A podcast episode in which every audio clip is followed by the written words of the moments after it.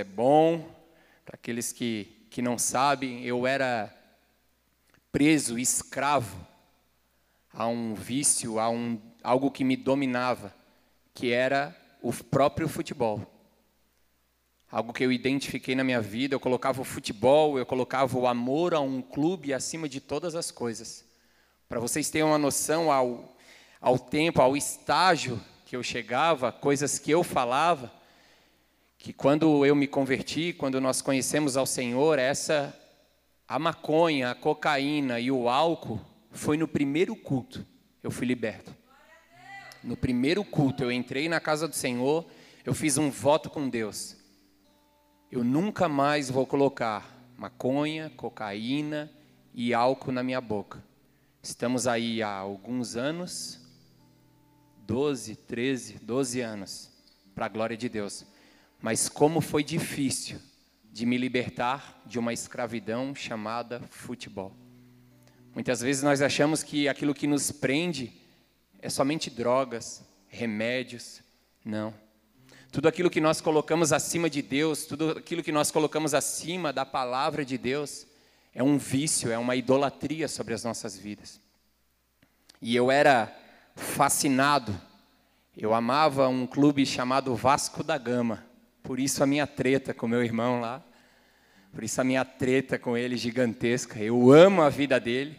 É, a palavra fala que nós temos que amar os nossos inimigos. Não, não, você não é meu inimigo. Não, brincadeira. Sou curado para a glória de Deus. Eu lembro que no ano de 2000 eu ainda era adolescente. O Edmundo perdeu um pênalti. E eu peguei tudo que eu tinha do Vasco e taquei fogo. Tudo, era frustração gigantesca. Eu amava a mais do que tudo. E a partir dali eu comecei a ser figueirense. Comecei a depositar todo o meu amor, toda a minha força sobre o Figueirense. Quem falou nossa está em pecado. Amém? Eu ouvi alguém falar nossa. Eu ainda torço para o Vasco, eu ainda torço para o Figueirense. Amém? Respeitem a minha dor. Respeitem a minha dor. Dias melhores estão por vir. Amém? Obras maiores o Senhor fará na minha vida, no Vasco, no Figueirense, por aí fora. Amém? Eu entrei para uma torcida organizada, eu comecei a, a usar droga, a me envolver a cada dia mais, me envolver em brigas. Tem problema gostar de futebol? Não. Hoje eu estou à frente do Ministério de Futebol. Só que hoje o futebol não é mais o meu amor. Hoje o futebol não me domina mais. Hoje o futebol é um esporte não é aquilo que governa a minha vida. Então não tem problema nenhum você fazer academia, não tem problema nenhum você fazer crossfit, não tem problema nenhum você gostar de futebol, você gostar de vôlei, você gostar de tênis. O problema é quando nós colocamos aquilo que nós mais amamos, que nós mais gostamos acima de Deus. A minha casa era uma guerra, a minha casa era uma briga.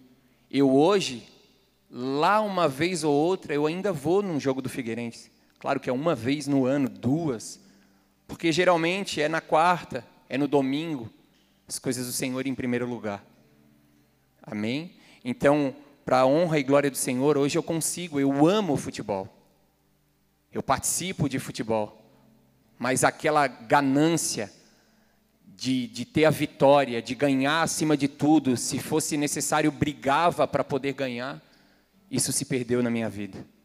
E eu vejo como é bom hoje participar de um futebol sem aquela preocupação de ganhar, sem o medo daquela gozação que acontece depois. Hoje levo tudo na esportiva. Hoje eu brinco. O testemunho que eu coloquei no meu Instagram, se vocês quiserem olhar lá, vocês podem olhar lá depois. Eu estou vestindo a camisa do Flamengo. Algo que eu faria jamais. Jamais eu faria isso ou uma camisa do Havaí. Hoje eu tenho duas camisas do Havaí. Eu tenho uma camisa do Flamengo. Porque antes eu colecionava dores, traumas, frustrações. Hoje eu coleciono camisa. Hoje eu coleciono camisas de time. Hoje eu coleciono um ambiente saudável dentro da minha casa. Porque eu decidi deixar o Senhor governar a minha vida. Isso não me domina mais. E eu glorifico a Deus por isso. Amém? Se tem algo hoje que tem mais valor sobre a tua vida, pode ser um clube, pode ser uma pessoa, pode ser um esporte. Se tem mais valor do que o próprio Deus sobre a tua vida, é tempo de avaliar. Teve tempos, para concluir, que eu falava para minha esposa, aí já na casa do Senhor. Eu frequentava um futebol onde o ambiente era propício ao pecado onde o ambiente era propício a me levar a ser o velho homem. E a minha esposa, já se tornando uma mulher de oração, ela falava: sai daí, sai daí. Para vocês terem uma noção como a raiz era tão grande, como a influência das trevas era tão grande, esse futebol onde eu jogava era no bairro, chamado Roçado. Quando eu me converti, uma das direções que Deus me deu foi: sai desse lugar. Você não vai conseguir vencer se você andar todos os dias na mesma rua, andar todos os dias com as mesmas pessoas, você não vai conseguir vencer. E eu ouvi a voz de Deus e saí. Eu saí do roçado, mas o roçado não saiu de dentro de mim, por causa do futebol. Eu permanecia jogando futebol.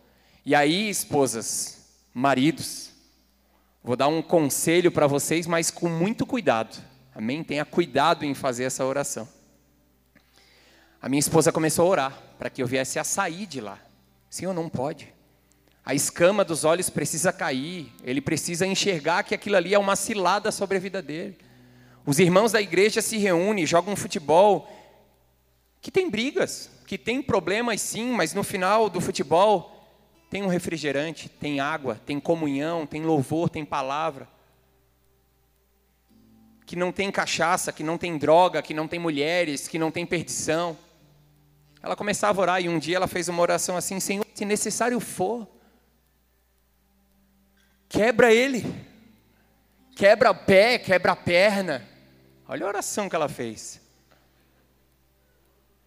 Ela fez isso, e sabe o que eu falava para ela? Eu falava exatamente isso, eu pecava. A raiz era tão grande, o amor por aquilo era tão grande que eu falava para ela: eu só vou parar se Deus me quebrar as duas pernas. Porque eu não vou parar, eu amo futebol. E outra, se você me pedir, escolhe o futebol ou eu, eu vou te dizer, foi bom enquanto durou. O orgulho era tão grande, a soberba era tão grande, o prazer de estar lá satisfazendo a minha carne era tão grande, que até a minha esposa eu preferia largar ela para viver o meu prazer, a minha vontade. E para resumir, quebrei o pé. Estava jogando, quebrei o pé. E aquilo bastou. Realmente, Deus. Se eu vou parar, porque será o que, é que ela vai orar mais? Que eu morra? Eu vou parar de uma vez. Eu parei. Eu parei porque o Espírito Santo me convenceu, amém? O Espírito Santo me convenceu.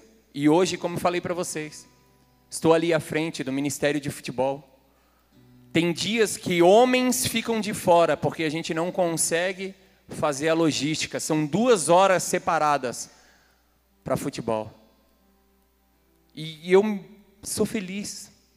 E eu glorifico a Deus. Eu vejo vidas me procurar e dizer assim: André, o futebol tem feito tão bem para mim. O futebol tem mudado a minha casa.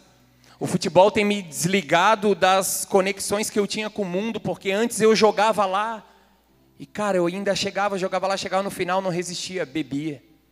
Os caras saíam para bagunça, saíam trair suas esposas. Eu ia também. Hoje eu não faço mais nada disso. Então que Deus possa ministrar o teu coração com esse breve testemunho. Não tinha preparado, não sei nem por que eu estou falando isso, porque eu creio que é da vontade de Deus, amém? certamente Deus falou com alguém. Eu tenho a plena convicção. Vamos orar para nós iniciarmos sim a palavra de Deus. Pai, te agradecemos porque até aqui o Senhor se faz presente. Te agradecemos porque aquilo que viemos buscar nessa casa nós já encontramos, que é a tua presença. Sentimos o teu toque em meio à adoração, sentimos, Pai, o teu amor sobre as nossas vidas. Abrimos, Senhor, o nosso coração, rasgamos as nossas vestes e declaramos que nós te amamos através do louvor, que só tu és digno, que só tu és santo. Mas queremos agora, nesse momento, Pai, que a nossa alma seja aquietada, que todo barulho do mundo, Senhor, venha ser aquietado nesse momento, que a tua voz prevaleça sobre nós, que a tua voz prevaleça sobre esse lugar, que todo cansaço, que toda fadiga, Senhor, seja removida das nossas vidas. Pai, que todo agir contrário das trevas seja neutralizado nesse lugar, nesse ambiente, blinda esse altar, blinda essa igreja, blinda, Senhor, a mente dos meus irmãos, o ouvido, para que eles possam te ouvir, Senhor. Eu me diminuo para que o Senhor cresça sobre esse lugar, sobre a minha vida. Eu não tenho nada a oferecer, Senhor, a não ser aquilo que o Senhor falou comigo, e eu sei que isso basta, porque é a tua palavra, é a tua verdade. Então eu te peço, Deus, fala com os meus irmãos nessa manhã. Ministra cada coração aqui, ministra o meu coração. Nós necessitamos de Ti, somos totalmente dependente de Ti, totalmente dependente do Teu agir. Por isso consagramos esse momento a Ti, que a Tua vontade prevaleça sobre nós, que o Teu nome seja engrandecido, para a honra e glória do Teu nome. No nome de Jesus que nós oramos e consagramos esse momento a Ti. E aquele que crê diz amém. Amém. Glória a Deus. Aleluia. Pode aplaudir o Senhor, amém? Glória a Deus. Enquanto eu orava aqui, consagrando a palavra, o Senhor falou bem forte ao meu coração. Esse meu testemunho, ele serviu de resposta sobre a vida de pessoas aqui. Amém?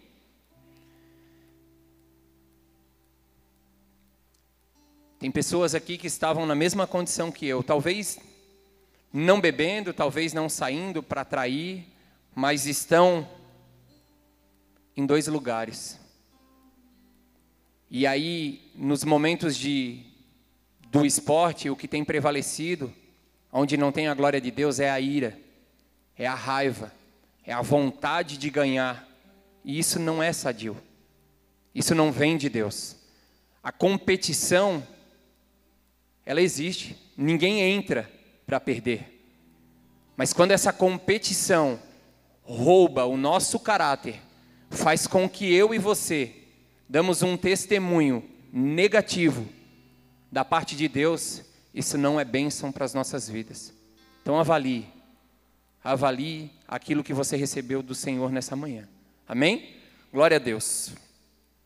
Abra sua Bíblia em Jeremias 33, no versículo 1.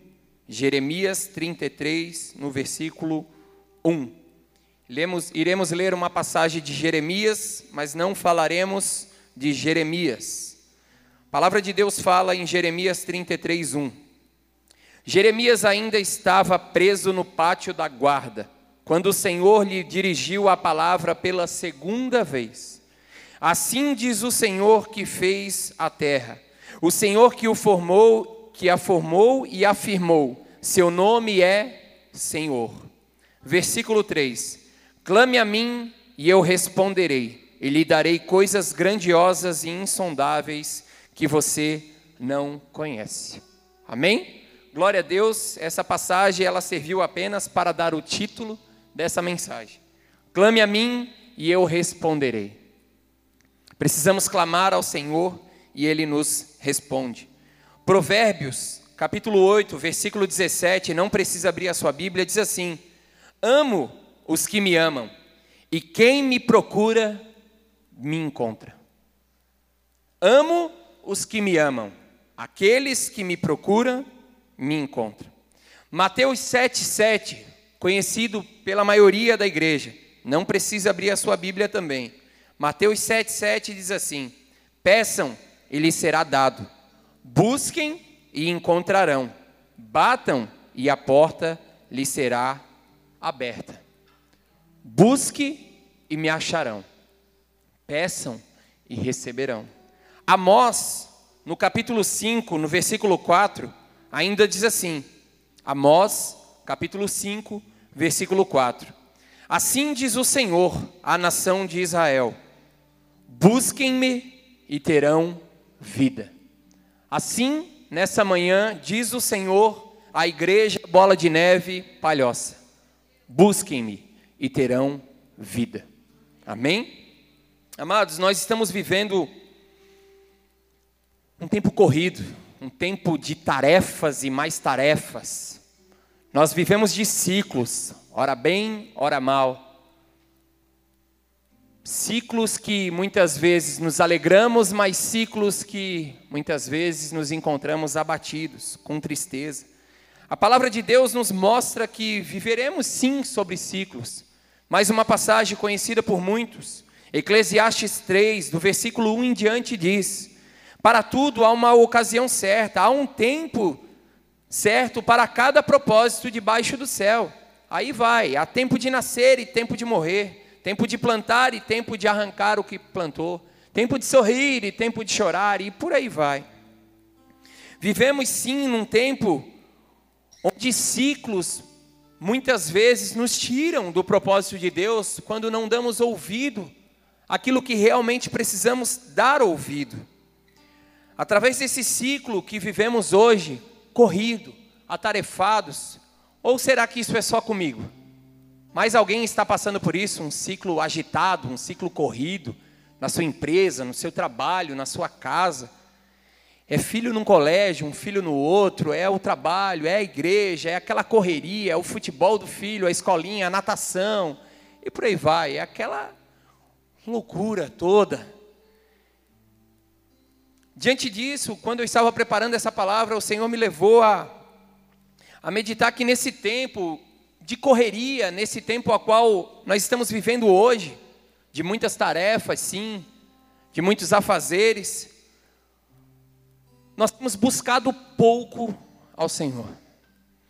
Nós temos ido poucas vezes diante de Deus buscar o direcionamento, buscar a palavra certa, buscar a atitude a qual nós devemos ter. Algumas coisas que nós acabamos fazendo na nossa vida é que, até mesmo numa discussão, quando nós não paramos, quando nós não buscamos em Deus aquilo que devemos responder, aquilo que devemos fazer, nós pecamos muitas vezes. O impulso tem levado a muitos a viver um engano, a viver aquilo que é contrário à vontade de Deus para as suas vidas. Compras têm sido feitas sem a direção de Deus. Viagens têm sido feitas sem o conselho, sem a direção de Deus. Iniciamos algo sem buscar o Senhor, sem buscar a voz dele. Senhor, é da tua vontade. Senhor, o que o Senhor tem? Vou ou não vou? Vou para a direita ou vou para a esquerda? O que eu faço? Caso compro uma bicicleta, o que eu faço, Senhor? Meus planejamentos, eu me planejo, planejo todo o meu dia sem consultar ao Senhor. Senhor, o que o Senhor quer para o dia de hoje? Por onde eu começo? O que eu devo fazer? Onde eu devo andar? Nós já temos um dia meio que protocolado: acorda, escova dente, café, trabalho, colégio. Mas muitas vezes nós deixamos com que essa rotina atrapalhe a vontade de Deus sobre as nossas vidas. A emoção é uma das coisas que tem feito muitos sofrerem. As coisas estão acontecendo ao nosso lado e nós achamos também que nós precisamos viver da mesma forma. Os meus melhores amigos estão viajando. Eu preciso viajar também. Os meus melhores amigos estão fazendo compras de algumas coisas: uma casa na praia, uma moto, um carro, uma casa. E eu vou no impulso, eu vou na emoção e compro também, e faço também. E aí vem um dos problemas que a gente acaba entrando em alguns questionamentos. Eu sou dizimista fiel, eu sou ofertante fiel na casa do Senhor, eu cumpro a palavra de Deus, e como assim eu não estou vivendo aquilo que a palavra promete? Aí é algo que eu e você precisamos avaliar para esses dias. Porque não é o caso de você ser dizimista fiel, ofertante fiel. O Senhor, Ele vai se manifestar sobre a tua vida. Eu tenho certeza, a palavra de Deus, ela não se contradiz. Se você planta banana, você vai colher. Se você planta banana, você vai colher. No reino de Deus é a mesma coisa. Aquilo que você planta, você colhe. Na medida que você plantar, é a medida que você irá colher. Então, peraí, eu oferto, eu entrego meu dízimo, e como assim eu não consigo vencer na área financeira? Aí vem um dos problemas gigantescos na população hoje. É a má administração. Aqui vem um ponto onde o Senhor ministrou a minha vida e eu quero compartilhar com vocês. Talvez você está sendo fiel ao Senhor através dos seus recursos, mas você tem feito compras sem consultar o Senhor, sem perguntar para Ele se era da vontade dEle. Você tem feito empréstimos sem perguntar para o Senhor: Senhor, faço ou não faço? Você compra uma casa, você muda de um lugar sem antes perguntar para Deus: Deus, o que devo fazer? Sem ao menos pedir um direcionamento. Hoje nós podemos ver, eu tenho alguns alguns testemunhos que se achegam sobre nós e isso vai nos munindo para pregar a palavra, para compartilhar com os irmãos. Um dos exemplos, poxa, motoclube iniciou na igreja, glória a Deus por um ministério maravilhoso, evangelístico, ministra muitos. E aí, movimento, muitos compram uma moto, muitos fazem. O que eu vou fazer? Eu vou comprar uma moto também. Sem consultar a Deus, sem buscar em Deus se é da vontade dEle. Aí eu gero dívidas sobre a minha casa que não deveria gerar. Acidentes, a moto estraga, o recurso que é investido, e aí quem é o culpado no final de tudo? É Deus. Como assim? Eu estou sendo fiel e nada vira, e nada acontece, mas eu não busquei em Deus se eu deveria fazer ou não, deveria comprar ou não. E muitas vezes o que nos impede de buscar a Deus, em pedir um conselho, em pedir uma direção para Deus, é porque nós já sabemos a resposta. Isso nos paralisa, isso nos impede de buscar a Deus ou buscar um conselho com um irmão, porque nós já sabemos a resposta. Aí eu deixo com que o vento me leve, com que a minha emoção me leve, com que o meu desejo me leve, eu vou e faço. Eu estava compartilhando com alguns irmãos ali antes, no tempo que nós temos de oração. Tem coisas, amados, que é bênção sobre as nossas vidas, mas existe o tempo certo, existe o momento exato, e eu vou fazer uma das perguntas que eu fiz para eles. Eu pergunto para vocês: ter filhos é bênção? Sim ou não? Ter filhos é uma bênção, é um presente dado por Deus. É Deus é que dá o dom da vida, Deus ele está no controle de todas as coisas, mas ele respeita o nosso desejo. Talvez você não tenha condições no momento a estar aumentando a tua família, a estar fazendo com que ela cresça em número. Claro que nós devemos confiar em Deus, quando Deus dá, Deus supre. Amém? Mas eu simplesmente não, eu quero ter um filho agora, sem orar, sem buscar. Então, são coisas que nós precisamos consultar a Deus, são coisas que a palavra fala, busque a mim e responder-te-ei. Luan e a Nathalie, casal recém-casados. É bênção hoje sobre a vida de vocês ter um filho? Não. Eles estão num processo. Se Deus mandar, eles estão cuidando, eles estão fazendo tudo o que precisam fazer. Mas se Deus mandar, amém, é da vontade de Deus. Mesmo que eles estejam cuidando, Deus faz. Mas é porque eles entendem que o tempo agora é terminar o estudo. É preparar a casa, um ambiente saudável, preparar um lugar para aí sim poder cuidar daquela vida, amar aquela vida, porque não é só ter um filho. Não é só colocar um filho no mundo, ele precisa de cuidado, ele precisa de amor, ele precisa de tempo de qualidade.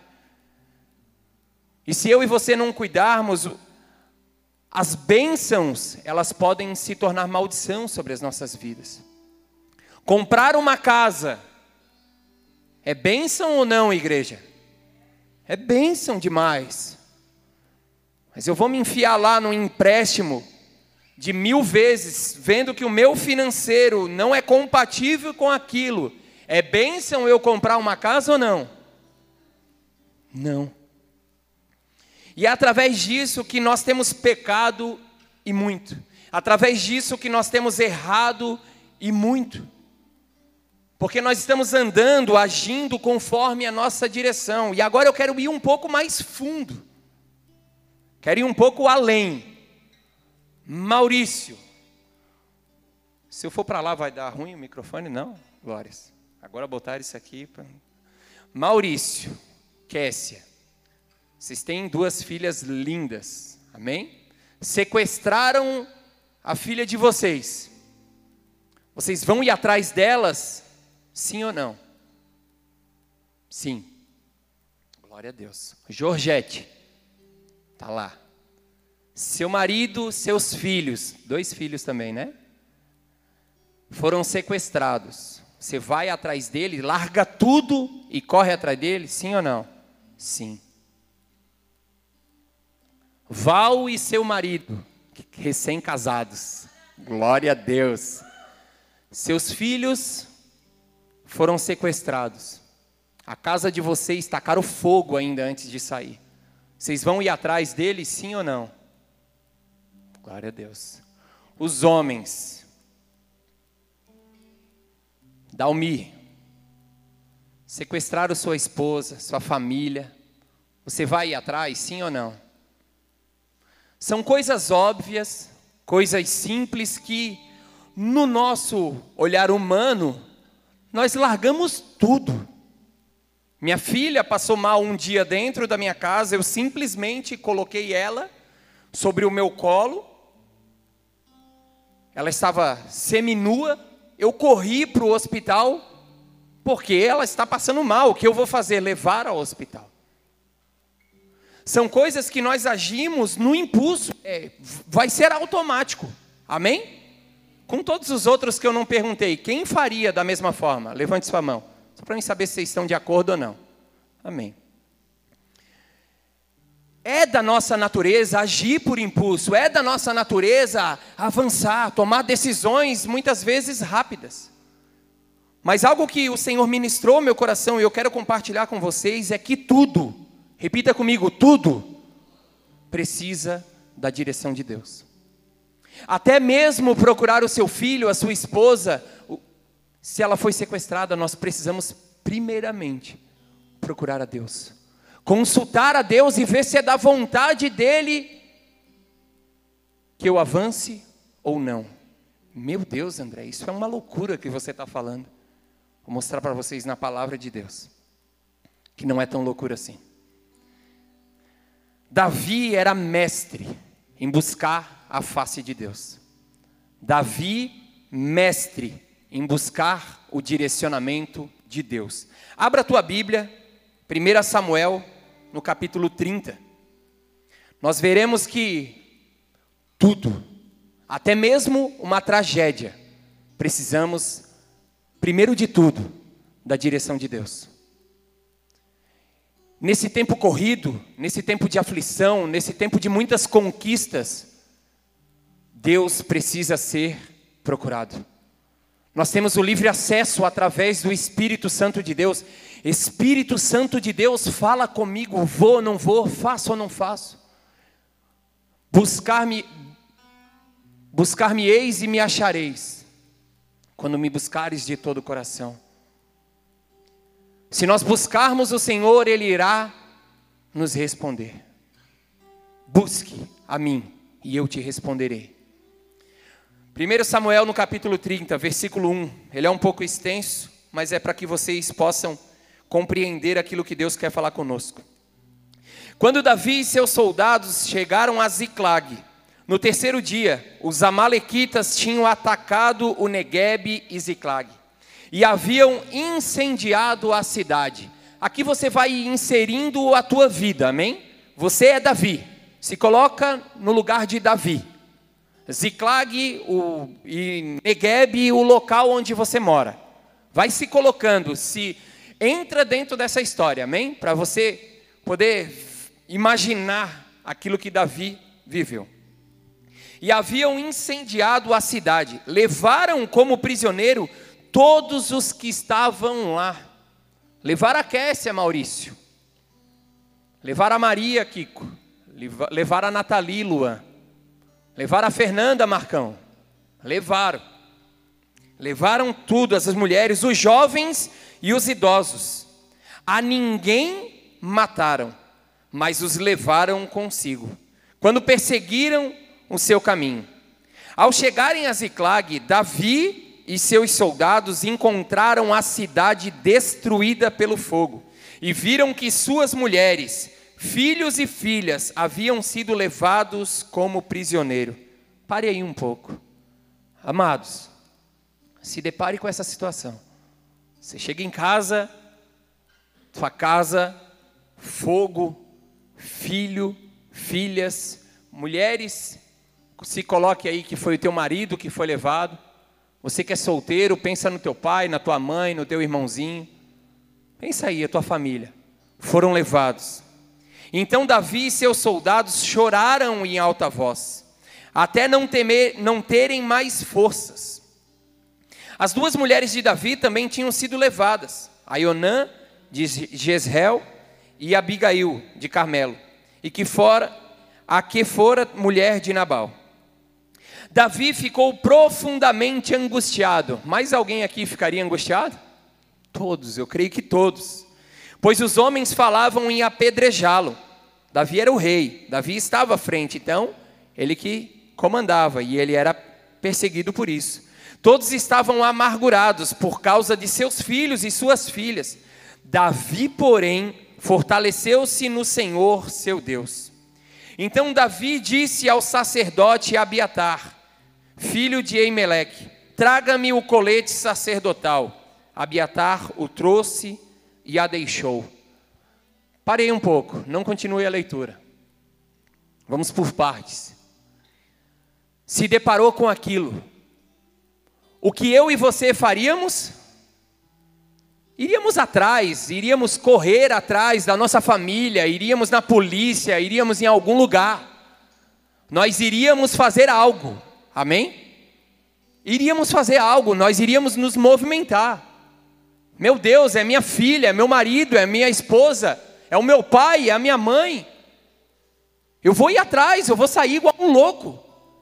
Quem já fez isso por causa de um cachorro? Não que o cachorro não precise de amor, porque os bichinhos também precisam de amor.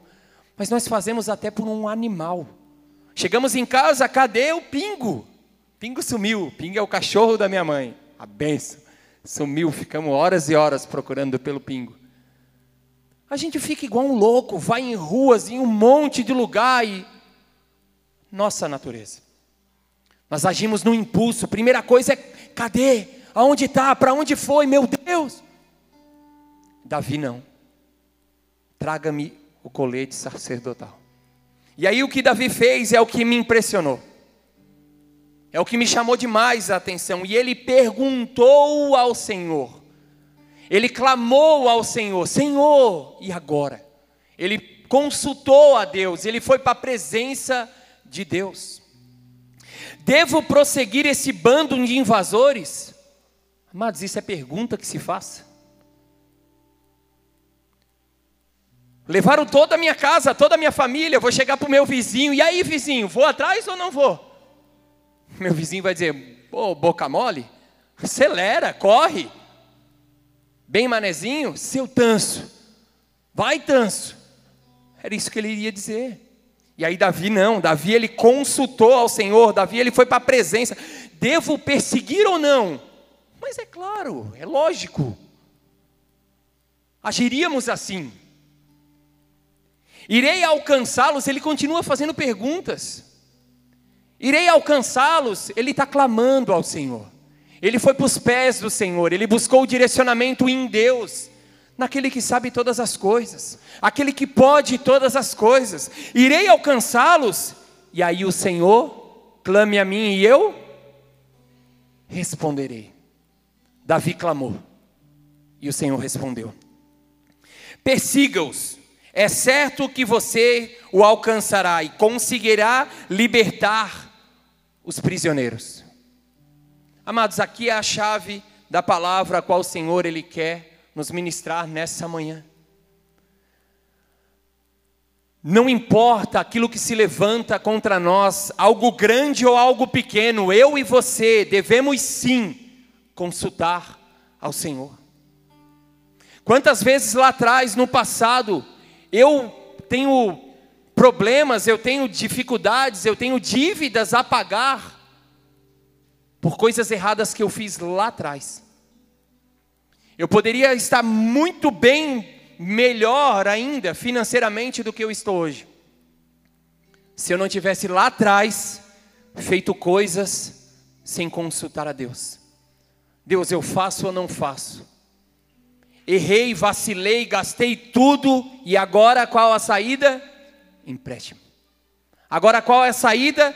Me endividar.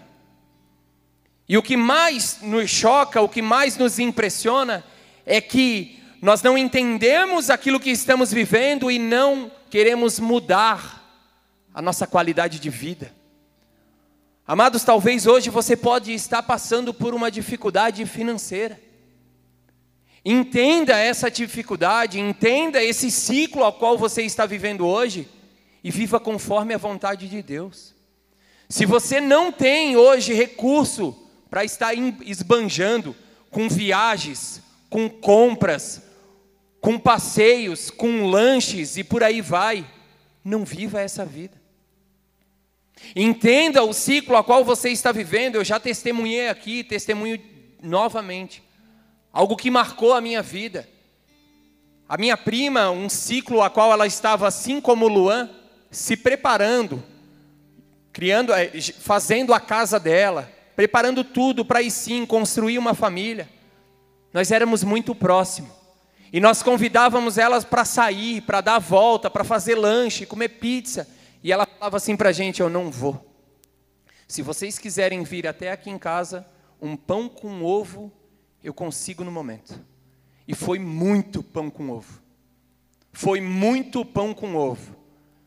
Mas passaram alguns anos, olha a casa que ela construiu. Olha o que ela fez, a forma a qual ela conduziu a área financeira dela. Hoje ela vive uma estabilidade financeira.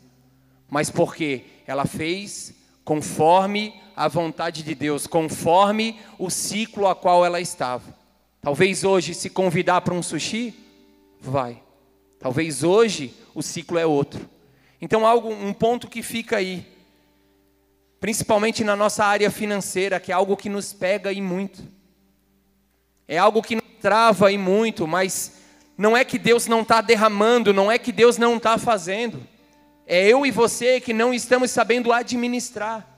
É eu e você que não estamos consultando ao Senhor antes de entrar em algum negócio, antes de avançar, nós precisamos consultar ao Senhor. Voltamos para a palavra. Aqui um cenário de guerra, aqui um cenário de muita dor, aqui já um cenário de perseguição sobre a vida de Davi. E mesmo assim, ele buscou ao Senhor. Ele consultou ao Senhor, e no verso 9 continuamos assim: Davi e os 600 homens que estavam com ele foram a Ribeiro de Bezó, onde ficaram alguns, pois duzentos deles estavam exaustos, demais para atravessar o ribeiro. Todavia, Davi e os quatrocentos homens continuaram a perseguição. Entraram um encontraram um egípcio no campo e o trouxeram a Davi. deram-lhe água e comida. Guarda isso aí. Encontraram um egípcio no campo e trouxeram a Davi, deram-lhe água e comida, um pedaço de bolo de figos prensados e dois bolos de uvas passas. Ele comeu e recobrou as forças, pois tinha ficado três dias e três noites sem comer e sem beber. Repare aqui que estamos falando de um egípcio, povo contrário ao povo de Davi. Ele fazia parte, você vai ver no verso 13 diz assim: Davi lhe perguntou: A quem você pertence? E de onde vem? E ele respondeu: Eu sou um jovem egípcio, servo de um amalequita. O meu senhor me abandonou quando fiquei doente há três dias. Guarda isso no teu coração. Mais para frente nós iremos falar sobre isso. Eu era servo de um amalequita, estou doente e me deixaram para trás. Amém? Nós atacamos o Negueb dos Queretitas, o território que pertence a Judá, e o Negueb de Caleb. E incendiamos a Ziclag e a cidade de Ziclag. Eu paro aqui mais uma vez. O que eu e você faria nesse momento? Certamente mataríamos esse egípcio. Então foi você que tacou fogo em toda a minha casa, em todo aquele lugar, foi você que sequestrou meu filho, a minha mulher. A raiva ali, o ódio ia predominar e certamente muitos iriam matar esse egípcio. Muitos. Alguns não, porque iriam agir igual a Davi. Opa, peraí. Ele pode me levar até o local. E foi o que ele fez. Ele foi através da sabedoria de Deus. E Davi lhe perguntou: você pode levar-me até esse bando de invasores? E respondeu: Jura diante de Deus que não me matarás nem me entregarás nas mãos do meu senhor, e te levarei até eles.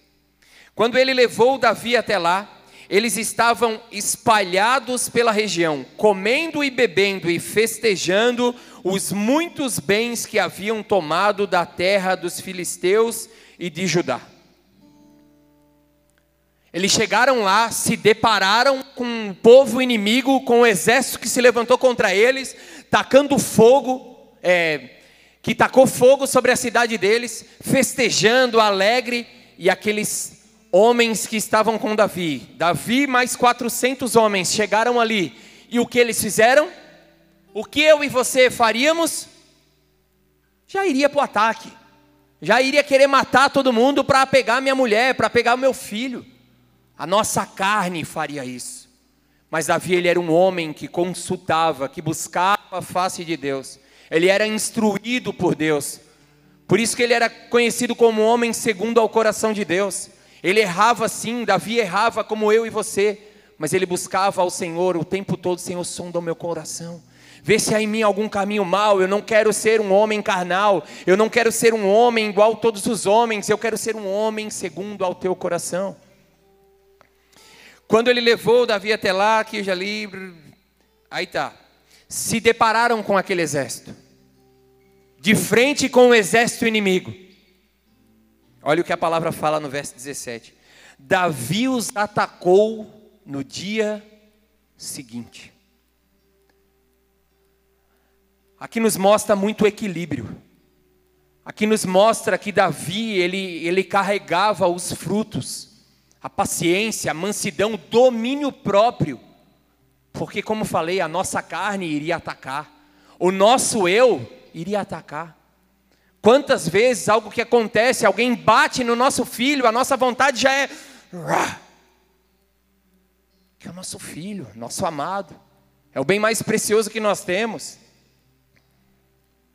E Davi aqui mantém a calma, guiado completamente por Deus.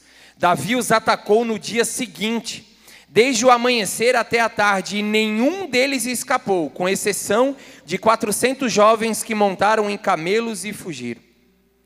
Davi recuperou tudo o que os amalequitas tinham levado, incluindo as duas mulheres.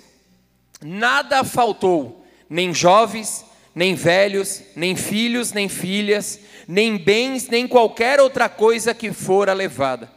Davi recuperou tudo. Davi recuperou tudo. Então, que algo que possa ficar aqui já como ensinamento para mim e para você. Não devemos agir por impulso, nós devemos buscar a Deus sim. Não é perda de tempo parar uma discussão e buscar a Deus. E buscar a face de Deus. E agora, o que eu respondo, Senhor? Eu vou parar. Eu vou respirar. Eu vou buscar a vontade de Deus. O que eu respondo agora? Sabe aqueles e-mails na empresa que você quer? Sabe aquelas conversas, aqueles telefonemas que você quer deixar com que a carne prevaleça? Quantas vezes eu já falei aqui, já pensei em procurar o RH da minha empresa e pedir as contas. Ia para o banheiro, Senhor, qual a tua vontade? Senhor, qual o teu desejo? Senhor, o que eu faço? Eu descia, muitas vezes nem falava nada. Aquilo que era um problema, sumiu. Porque quem faz é Deus, amados. Davi, ele só venceu ali, ele só resgatou tudo, porque quem lutava as guerras de Davi era o próprio Deus. Quem dava força, quem dava sabedoria, quem dava o discernimento, era Deus. E é dessa forma que eu e você precisamos caminhar. Versículo 20. E também tomou todos os rebanhos dos Amalequitas, veio até a mais. E seus soldados os conduziram à frente dos outros animais, dizendo: Esses são os despojos de Davi. Então Davi foi até os duzentos homens que estavam exaustos demais para segui-lo e tinham ficado no ribeiro de Besor. Eles saíram para encontrar Davi e os que estavam com ele. Ao se aproximar com os seus soldados, Davi os saudou. Mas todos os maus evadios que tinham ido com Davi disseram: Olha só que loucura. Foi gente mal. Foi vadio junto com Davi ali naquela guerra. Eles já não olhavam como Davi olhava, e talvez as influências que estão ao teu lado te levam a viver um coração endurecido, te levam a agir por impulso, te levam a fazer aquilo que é contrário à vontade de Deus. Porque não é porque aqueles 200 homens ficaram para trás que eles não faziam parte do exército. Eles faziam parte do exército sim. Quando eu vou bem, todos vão bem. E aqui falando como igreja, nós somos um corpo. Eu não posso pensar apenas no meu benefício. Quando eu sou beneficiado, todo o corpo é beneficiado. Quando eu vou bem, todo o corpo vai bem. Por isso que nós precisamos andar em santidade. Porque eu e você, como um corpo, se um de nós dá legalidade, vive no pecado, dá espaço para que Satanás venha sobre as nossas vidas. Nós somos um corpo. E nós precisamos entender isso, principalmente na nossa casa. Talvez você pode se encaixar nisso que eu vou falar e que Deus trabalhe ao teu coração. Quando o homem e a mulher eles se casam, eles se tornam uma só para aqueles que conhecem Bíblia, pode responder. Quando o homem e a mulher se casam, eles se tornam uma só carne. E por que que em algumas casas, em alguns casamentos, o homem tem o seu salário e a mulher tem o seu salário? O dinheiro dela é dela, o dinheiro meu é meu. Eu já vi maridos emprestando dinheiro para a esposa, depois me paga. Se você não pagar, vai dar treta. A forma que você conduz a tua área financeira é sua, amém? Mas amados, nós somos um. Nós somos uma só carne. O meu dinheiro é da minha esposa, o dinheiro da minha esposa é meu. Se o corpo dela é meu, se o meu corpo é dela, por que o recurso não? A palavra de Deus fala que o corpo do marido pertence à esposa e o da esposa pertence ao marido. Mas isso entra o que? É o meu dinheiro, é o meu suor. Eu gasto com o que eu quiser. Nós somos um, amados. Somos um. Se a área financeira do homem vai bem, a da mulher tem que ir bem. A mulher não faz a unha, não pinta o cabelo, porque o dinheiro dela já acabou. E aí o marido faz a barba, corta o cabelo bonitinho, sempre na régua, sempre bem, com um carrão, que o carro é para os dois, mas satisfazendo somente o seu desejo. A esposa gosta de caminhonete, o marido gosta de carro baixo, mas o que vai prevalecer é a vontade do marido. Aqui fica algo apenas como um ensinamento da parte de Deus. Nós somos um corpo, a nossa casa é uma. Tudo que é meu é da minha esposa, tudo que é dela é meu. Se a alegria dela é a minha alegria, a aflição dela é a minha aflição. Então, se você vive dessa forma ainda, que o Espírito Santo fale com você. Se você não compreende dessa forma, amém também. Glória a Deus pela tua vida. Mas que há algo que, no mínimo, estranho, é. Nós somos um. Somos um. Amém? E aqui nós vemos que existia homens maus, mas todos os maus evadios, fica aqui uma homenagem ao meu pai, vadio, né? Vadios, que tinham ido com Davi, disseram: Uma vez que não saíram conosco, não repartimos com eles os bens que recuperamos. No entanto, cada um poderá pegar a sua mulher e os seus filhos e partir. Davi respondeu: Não, meus irmãos, não façam isso com os que o Senhor nos deu. Nos deu. Ele nos protegeu e entregou em nossas mãos as forças que vieram contra nós. Quem concordará com o que vocês estão dizendo? A parte de quem ficou com a bagagem será a mesma de quem foi à batalha. Somos um. Somos um. A minha alegria é a alegria daquele que está ao meu lado, a minha dor é a alegria daquele que está, é a dor daquele que está do meu lado. Somos um, somos um exército. Quando um exército algum vai bem, todos precisam ir bem. Amém? Todos receberão partes iguais. Davi fez disso um decreto, uma ordenância para Israel, desde aquele dia até hoje. Quando Davi chegou a Ziclag, enviou parte dos bens às autoridades de Judá, que eram seus amigos, dizendo: Eis um presente para vocês, tirado dos bens dos nossos inimigos, dos inimigos do Senhor. Aqui já entra numa questão de honra e nós não vamos falar sobre isso. Amém? E dessa mesma forma, amados, como aconteceu nessa passagem, é a forma qual Deus quer nos ministrar. Talvez nós nos encontramos aqui hoje numa situação parecida com a de Davi. A nossa casa não está queimada. O nosso marido, a nossa esposa, os nossos filhos não foram sequestrados. Mas a nossa vida está um deserto. A nossa vida está um cenário de terror. Estamos vivendo guerras intensas sobre nós. Talvez isso tenha te entristecido. Talvez isso tenha te amargurado, tenha te cansado até mesmo fez com que as suas lágrimas secassem de tanto chorar. Talvez é dessa forma que você se encontra aqui nessa manhã. Talvez você se encontra cativo a um pecado, talvez você está preso.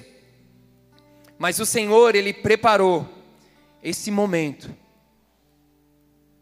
para falar aos nossos corações. Ele quer nos ministrar, ele quer nos levar para perto dele. No versículo 10, nós lemos ali que Davi e os 600 homens que estavam com ele foram ao ribeiro de Besor, onde ficaram alguns. Duzentos deles estavam exaustos demais para atravessar o ribeiro.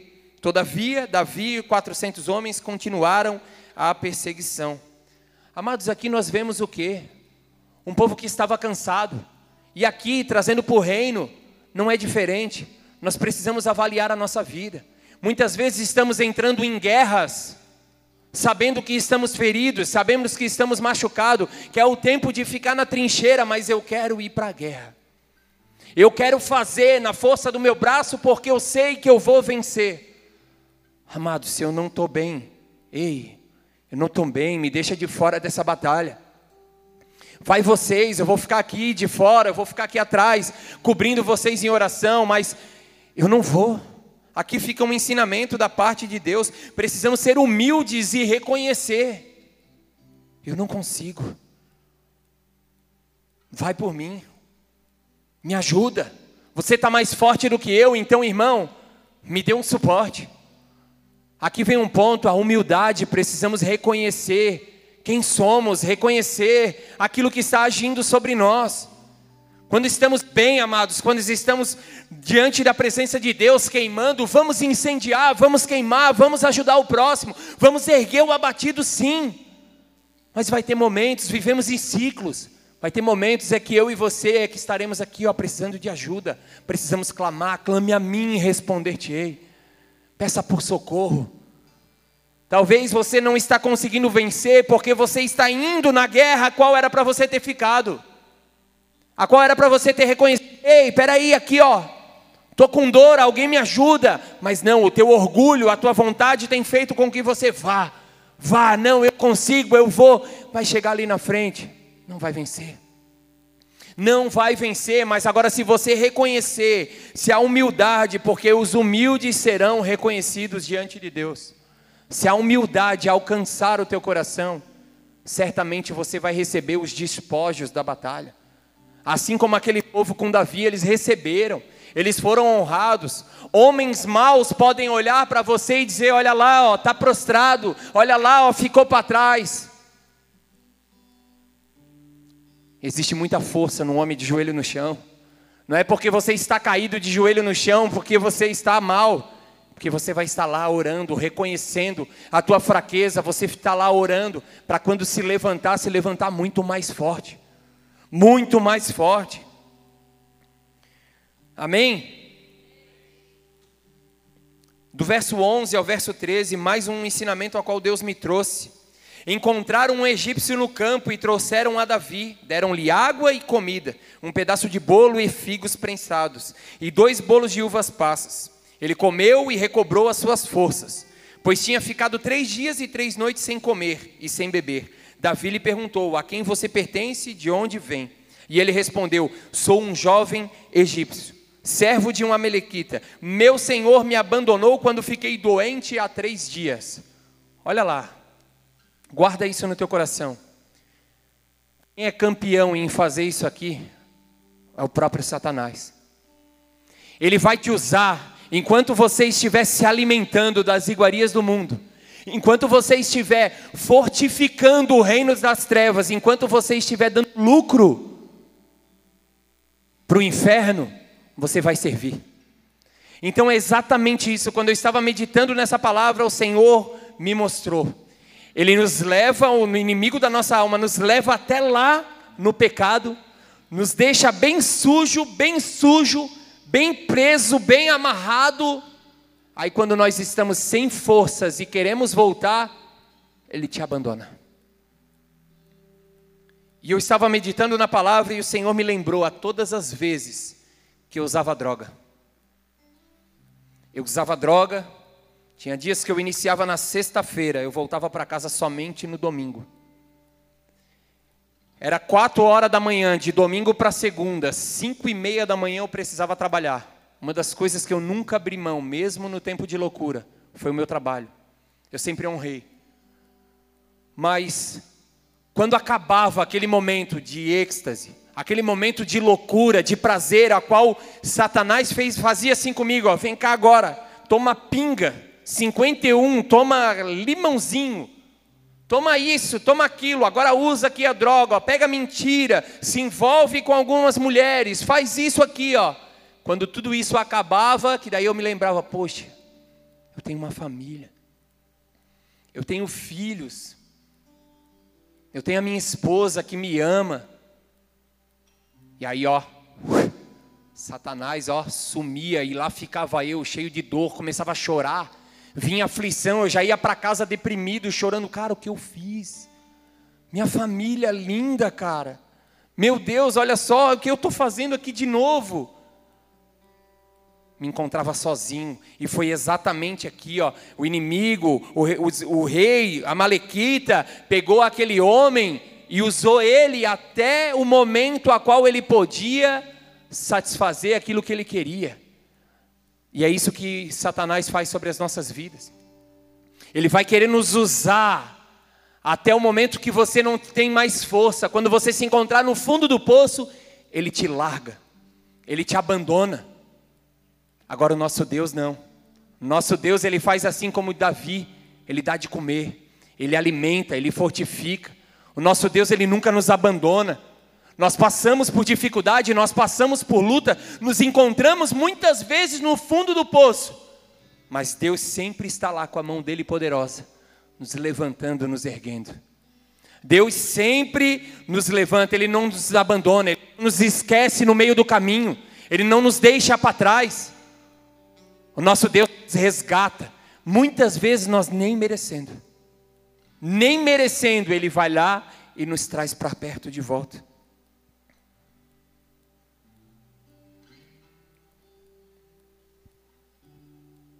Eu fiz uma anotação aqui, assim como eu já falei, mas eu quero compartilhar. Assim o diabo tem feito com muitos. Usa para destruir famílias, lares, relacionamentos. E a partir do momento que você não faz o que ele deseja, ele te abandona com vários sentimentos de tristeza, de angústia, de solidão. Então que você possa rejeitar nessa manhã tudo isso, tudo aquilo que Satanás tem te usado, porque amados, ele não vai vir ele não vai se apresentar a cada um de nós com um chifrinho, vestido de vermelho. Ele vai vir em forma de algo bom. Satanás ele é astuto. Satanás ele é astuto. Eu fui escravo, eu sofri por muito tempo, lembrando do testemunho que não está no plano, em algo que eu amava demais, que era o futebol. Poxa, mas é o futebol. É um esporte. Faz bem para a saúde. Tinha várias justificativas.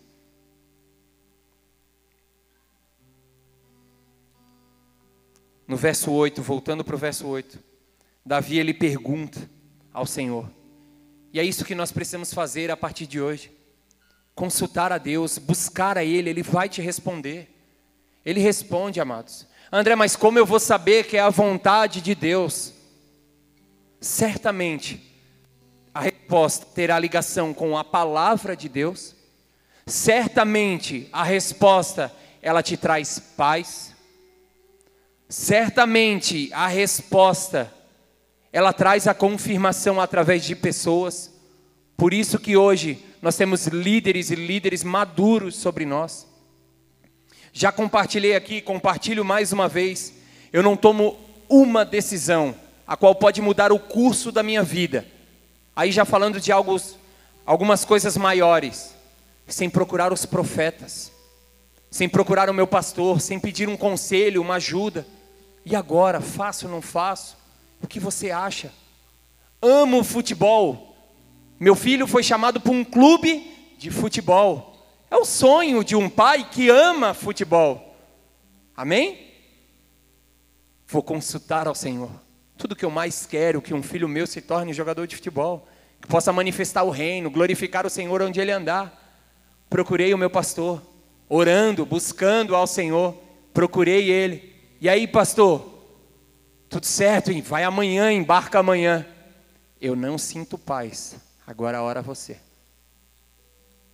Aqueles que conhecem, meu filho, está jogando em algum lugar ou não? Meu filho está aqui. Eu quero meu filho no centro da vontade de Deus. Eu quero ouvir a voz de Deus, eu quero fazer aquilo que é da vontade dele. O que adianta o meu filho ser um jogador de futebol, ganhar muito dinheiro, viajar muitos países e perder a própria alma? De que vale? De que vale? Então não importa o que você está ganhando, não importa o que você está adquirindo, se não está conectado com a vontade de Deus, se não está conectado com a verdade, se afasta, amados. Se afasta. Não deixe com que isso tenha acesso sobre a tua vida. Amém? E para dar mais um exemplo sobre a vida de Davi, 1 Samuel, no capítulo 23, aí não precisa abrir, diz assim: em mais um momento de luta, em mais um momento de, de loucuras, Davi busca ao Senhor, e o Senhor o responde. E o Senhor o responde. 1 Samuel 23, no versículo 1. Quando disseram a Davi que os filisteus estavam atacando a cidade de Keila e saqueando as eiras, ele perguntou ao Senhor. Ele clamou ao Senhor. Amados, mais uma vez, voltamos lá. Estão invadindo a tua casa. O que você vai fazer? Você vai agir. A palavra de Deus nos leva ao contrário, buscar o Senhor. busca ao Senhor. Busca ao Senhor. E ele perguntou ao Senhor: Devo atacar a esses filisteus? E o Senhor lhe respondeu: Busca a mim e responder-te-ei. Vá, ataque os filisteus e liberte Keila. Os soldados de Davi, porém, lhe disseram: Aqui em Judá estamos com medo, quanto mais se formos a Keila lutar contra as tropas dos filisteus. E Davi consultou ao Senhor novamente. Davi conversava com Deus em todo o tempo. Talvez você está com medo, talvez você está aflito, você não sabe se vai ou não vai, se aqui eu já estou com medo, imagine se eu der um passo adiante. Busque o Senhor, Ele vai te dizer se você deve fazer ou não deve fazer. E Davi consultou o Senhor novamente. Levante-se, disse o Senhor, vá à cidade de Keila, pois estou entregando os filisteus em suas mãos. Então Davi e os seus homens foram a Keila, combateram os filisteus e se, e se apoderaram de seus rebanhos, impondo-lhes grande derrota e libertando o povo daquela cidade. Quer vencer as tuas guerras? Quer vencer as tuas lutas? Consulte ao Senhor. Busque ao Senhor. Busque ao Senhor. Como falei, o Senhor nos deixa homens na terra sábeis. Nós estamos gastando mais tempo pesquisando no Google do que pesquisando no Senhor. É mais tempo, vem a luta, vem a depressão. Aí o que nós fazemos? Google. Como vencer?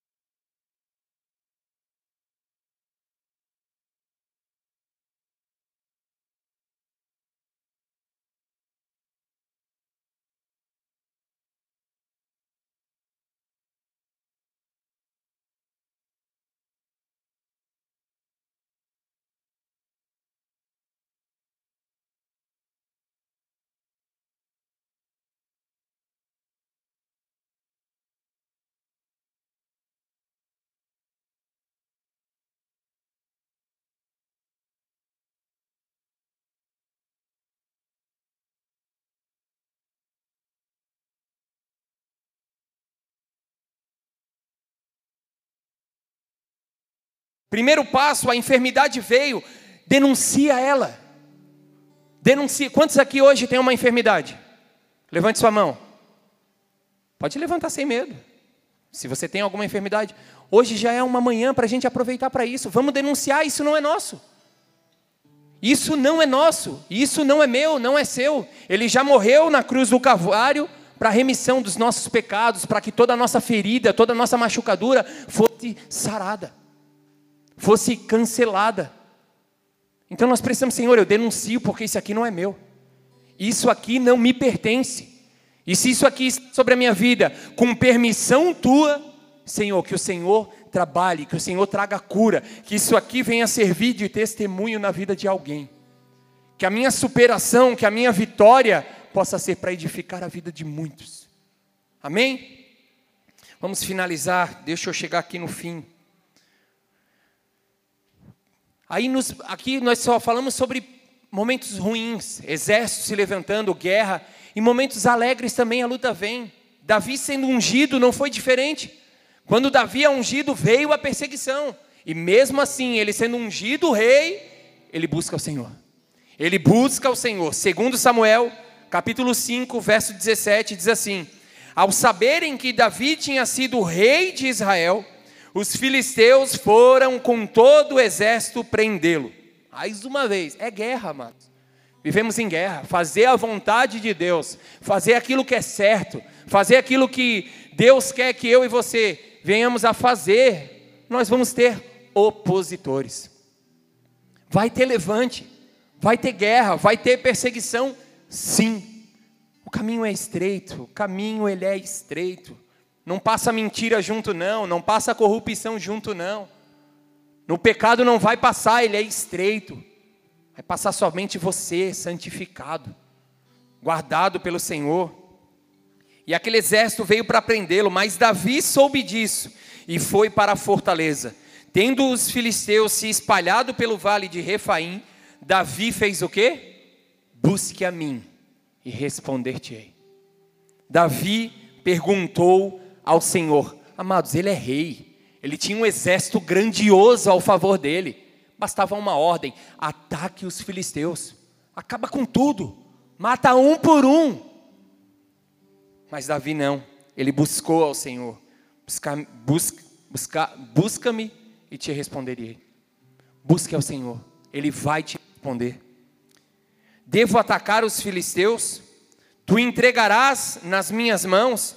E o Senhor lhes respondeu: Vá e os entregue nas suas mãos, e eu os entregarei nas suas mãos. Então Davi foi a Baal Perazim e lá os derrotou, e disse: Assim como as águas de uma enchente causam destruição pelas minhas mãos, o Senhor destruiu os meus inimigos diante de mim. Então aquele lugar passou-se a ser chamado Baal Parazim. Amados, é isso exatamente que o Senhor quer fazer conosco nessa manhã. Ele quer ouvir o teu clamor. Ele quer ouvir o teu clamor. Buscar-me-eis e me acharei quando me buscares de todo o coração. Você tem aqui, ó, nós estamos num, em unidade, você tem a oportunidade de nessa manhã clamar ao Senhor, Senhor, o que eu devo fazer? Eu não sei qual a área da sua vida que você está em dificuldade. Eu não sei o que, o que pode te levar hoje a pedir algo ao Senhor. Mas uma coisa eu sei, se você pedir, Ele vai te responder. Se você buscar Ele de todo o teu coração nessa manhã, ele vai te responder. Ele respondeu Davi, amados. Teve uma vez que Davi não buscou ao Senhor, não perguntou ao Senhor, era para ir para a guerra. Ele simplesmente não consultou o Senhor, ficou em casa. E o que aconteceu? Todos sabem. Pecado entrou sobre a casa dele. Ele deu lugar para o pecado. Consequências gigantescas vieram sobre ele, sobre a família dele. Então não, não, não lute mais as suas guerras sem buscar ao Senhor. Não lute mais os seus problemas sem antes consultar a Ele. Coisas simples, amados, e coisas grandes. Vou mudar de região, vou voltar para São Paulo. Buscou ao Senhor. Tem pessoas que vêm de outra região para cá, chegam aqui, a guerra triplica. Vieram de lá para cá porque viviam em guerra, vieram para cá para buscar algo melhor, para buscar resolver os seus problemas. Só que não houve um sim de Deus lá. Deus não te mandou sair de São Paulo e vir para Palhoça. Deus não te mandou sair da Palhoça e morar na Bahia. Se você for, vai dar problema. Agora, se Deus mandar, amados, obedeça. Vá que certamente os teus problemas, as tuas lutas serão vencidas. Eu finalizo com mais um tema. Quantos casamentos? Guerras em cima de guerras. Por isso que hoje nós temos o cuidado como igreja, como liderança nessa casa. Muitos adolescentes querem namorar, muitos jovens querem namorar. Qual é o nosso conselho? Qual é a nossa direção? Busque a presença de Deus. Busque a face de Deus, vamos orar, vamos ver se realmente é da vontade de Deus que vocês dois se unam. Quantos casamentos nós vimos que não ouviram a direção de Deus, simplesmente casaram para satisfazer a carne, para satisfazer a sua vontade. Casaram com um objetivo apenas: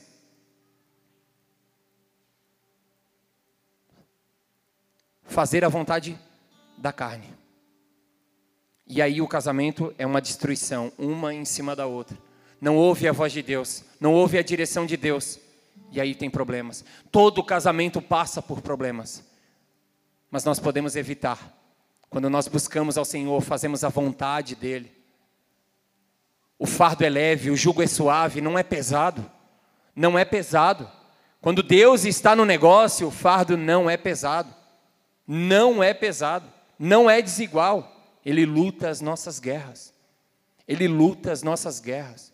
Então, ore. Antes de tomar qualquer decisão, ore. Salmo 34, versículo 4, ministério de adoração pode subindo. Salmo 34, verso 4 diz assim: Busquei ao Senhor e ele me respondeu, livrou-me de todos os meus temores. Quer ser liberto daquilo que você teme? Quer ser liberto das pressões? Nós passaremos por lutas, só não vai ser tão pesado quando você não deixa o Senhor carregar. O fardo é leve, o jugo é suave. Se está pesado demais, se está difícil demais, talvez quem está direcionando, talvez quem está governando não é Deus. Porque em meio à guerra, o Senhor traz paz. Em meio à luta, o Senhor traz a vitória. Amém? Salmo 32, no verso 8, ainda diz assim: Eu o instruirei e o ensinarei no caminho que você deve seguir. Eu aconselharei e cuidarei de você. Assim diz o Senhor. Assim diz o Senhor: Eu instruirei. Está sem saber, está sem sabedoria? Peça. Aquele que não tem sabedoria, peça, que o Senhor dá. O Senhor dá, é só pedir. Busca-me e eu te responderei.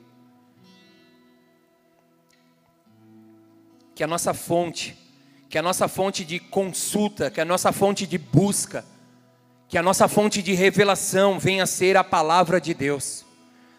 Segundo Timóteo 3:16 diz: toda a escritura é inspirada por Deus e é útil para o ensino, para a repreensão, para a correção e para a instrução na justiça. Quer fazer aquilo que é justo? Busque a palavra de Deus. Ela é inspirada por Deus. Tem homens e mulheres de Deus aos nossos lados que podem nos auxiliar. Líderes, quanto eu fui auxiliado, quanto eu sou auxiliado até hoje pelo meu pastor. Mas no meu processo, desde quando eu cheguei na igreja, quantas coisas eu queria fazer. Não, André, não é bênção. Vai, filhão. Vai, filhão. Agora vai. E aí você vai e tudo se move e tudo acontece. Então que eu e você venhamos a partir dessa manhã buscar ao Senhor. Buscar o Senhor de todo o nosso coração. Ele quer te responder. Talvez esse culto para você já é uma resposta de Deus.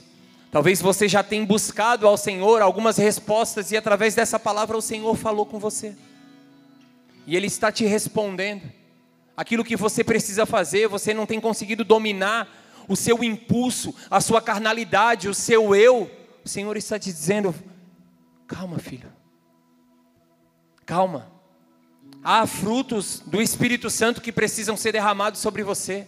Existe mansidão, existe domínio próprio.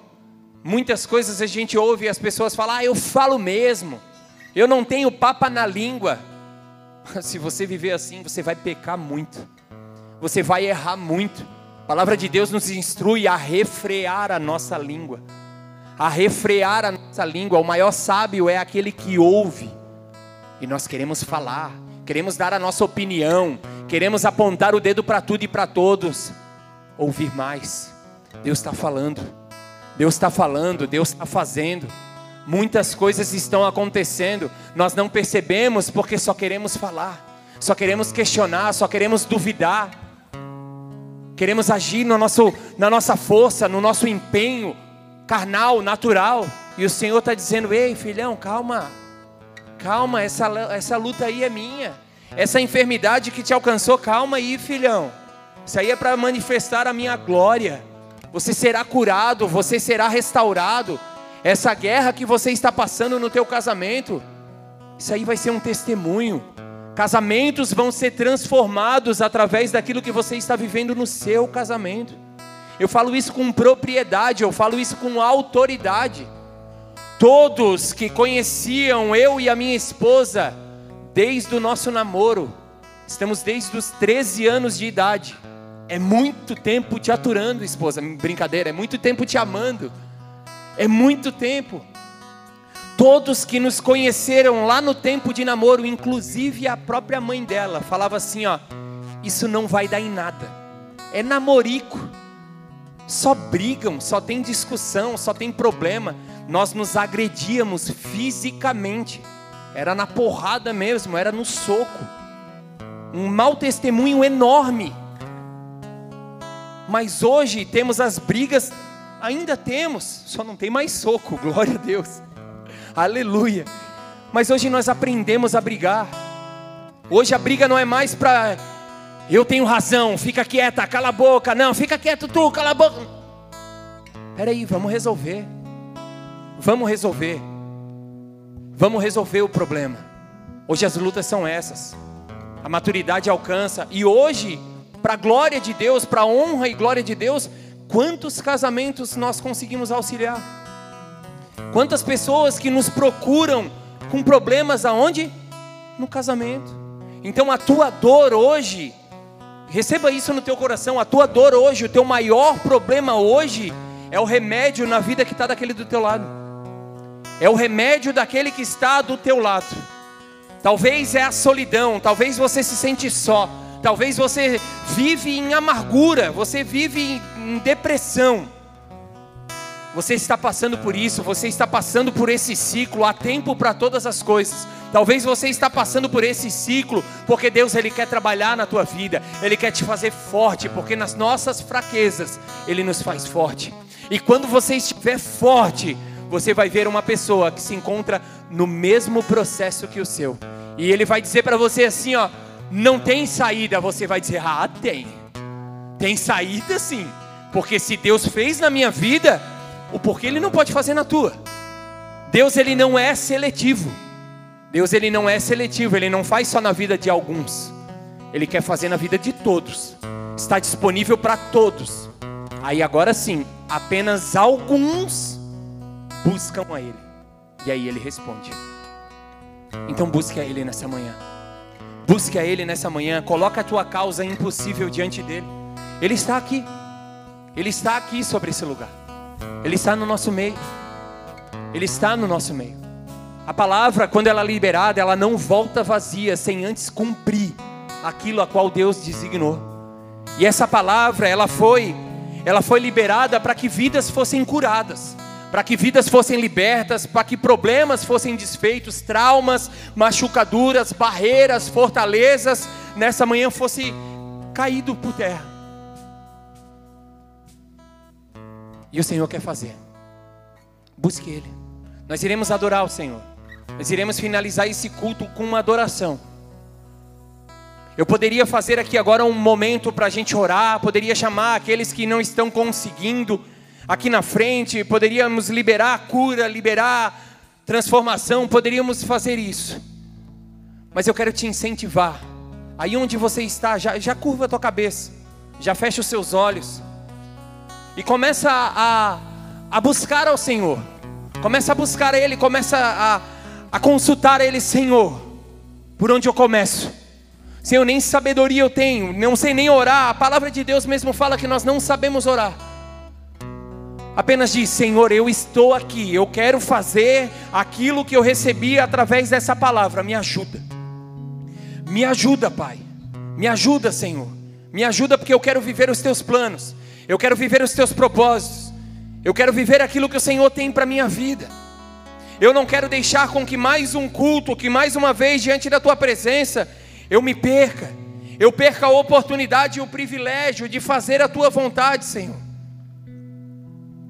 Comece a orar aí no teu lugar. Comece a clamar aí, comece a colocar a tua causa impossível diante dele.